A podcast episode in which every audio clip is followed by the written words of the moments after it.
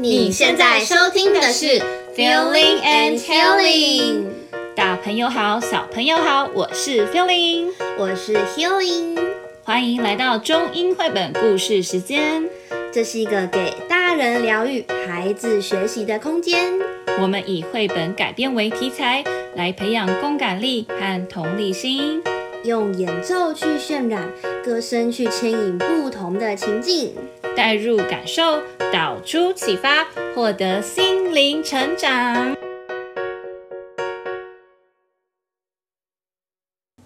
今天要来分享一位爱画画的小朋友轩轩的故事哦。现在就让我们来跟他打个招呼吧。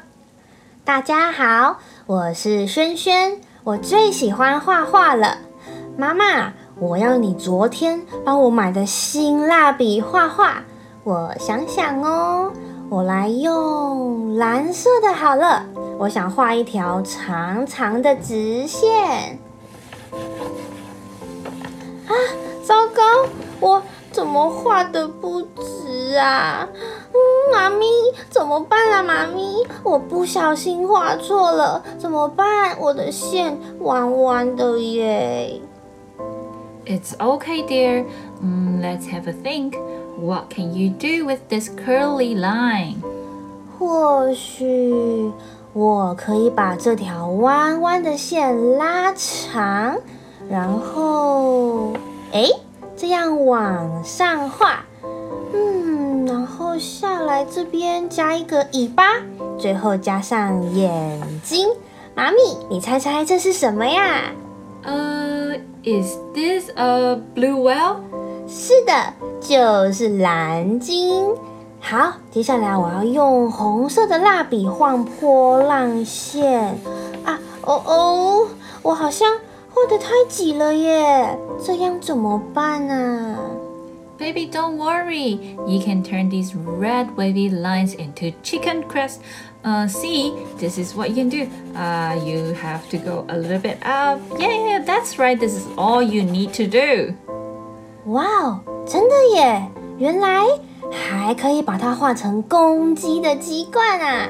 好，接下来我要用绿色的蜡笔来画画。我想画绿色的山。咦，好像太小了。嗯，我再画一个。诶，这个也不够大耶，再一个好了。嗯嗯，真是的，画了好多小山丘，一点也不像大的山耶。It's okay, baby. Uh, maybe you can make them turn into stegosaurus. 对耶，我怎么没想到？我可以用这个绿色的小山丘，把它变成剑龙的背鳍呀，像这样子。哦，好了，我的剑龙完成了。接下来，我要用我最喜欢的黄色蜡笔来画正方形。我要把每一个都画的一样大，一个、两个。哎，嗯，怎么办？我不小心把这个画的太小了。而且它偏到旁边了。It's okay, dear. Maybe you can turn them into butterfly's wings. What do you think? 嗯，好哦，我来把蝴蝶中间的身体加上去，然后这边再画一下，耶，就完成了。Now I'm going to draw purple circle. Sure, my dear. And this time, if you ever made a mistake, that is okay. Remember that I'm going to cook for our dinner now. 好的，妈妈，我画画看哦。哎，好像圈圈有一点太小了耶。 哦，没关系，我可以把它变成海底的小泡泡，一样很好看。嗯，我再来画一个大圈圈好了。这一次啊，我想用咖啡色。啊我不小心，嗯，把上面跟下面两个圈圈重叠了。但是妈妈有说过，It's okay。嗯，I can make them into brown bear。上面的圈圈是熊熊的脸，下面的是熊熊的身体。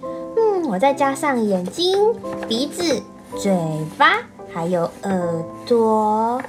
哇，看起来真可爱耶！嗯，接下来我们要看看换成黑色的蜡笔好了。Oh dear! Oh, what is this mess? Don't worry, mommy. I can turn this mess into your black hair. Hmm? This is the picture of you and me.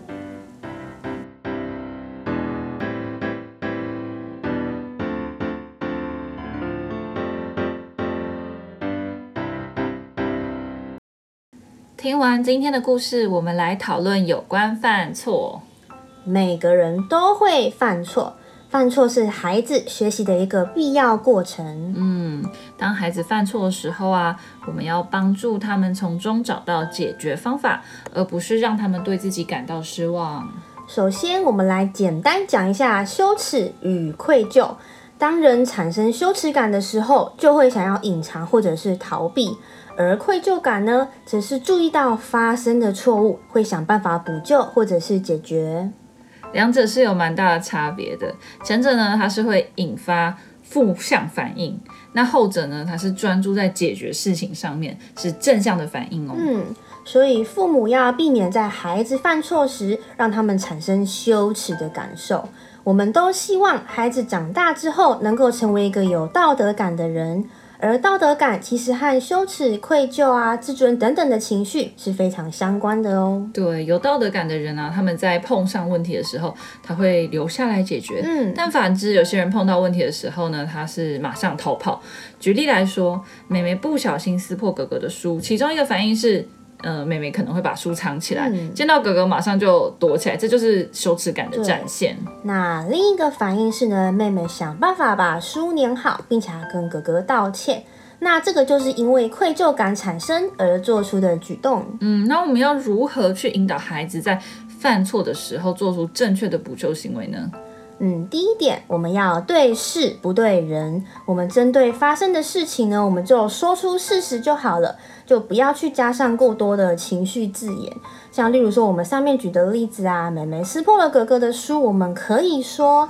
哦，你撕破了哥哥的书，他可能会难过。那我们该怎么做才好呢？嗯，而不是去责骂孩子，嗯，动作很粗鲁啊，你怎么那么粗心啊？你不爱惜东西等等的。嗯，没错，我们一定要小心我们的用语。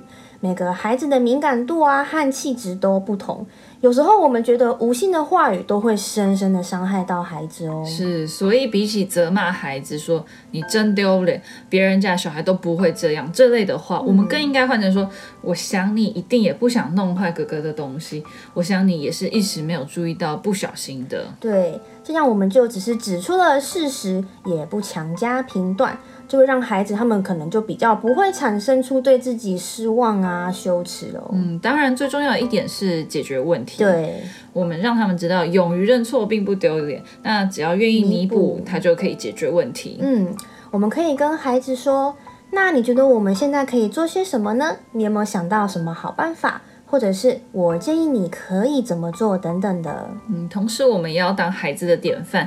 当我们大人也呃，我们人都会犯错嘛，也不小心犯错的时候，我们要承认错误，并当下去解决它。嗯。比如说呃，不小心撞倒了水杯，打翻了孩子的水，我们可以说：“妈妈不小心打翻了杯子，妈妈先擦干净，等一下我帮你装一杯新的。”嗯，让孩子看到我们犯错之后去弥补错误。要记得，错误的是孩子的行为，而不是人本身。懂得对事不对人的道理，孩子就会愿意在犯错后弥补错误喽。接下来，让我们用一首歌来结束我们这集 Podcast 吧。当我不小心犯错的时候，我知道我可以勇于承认，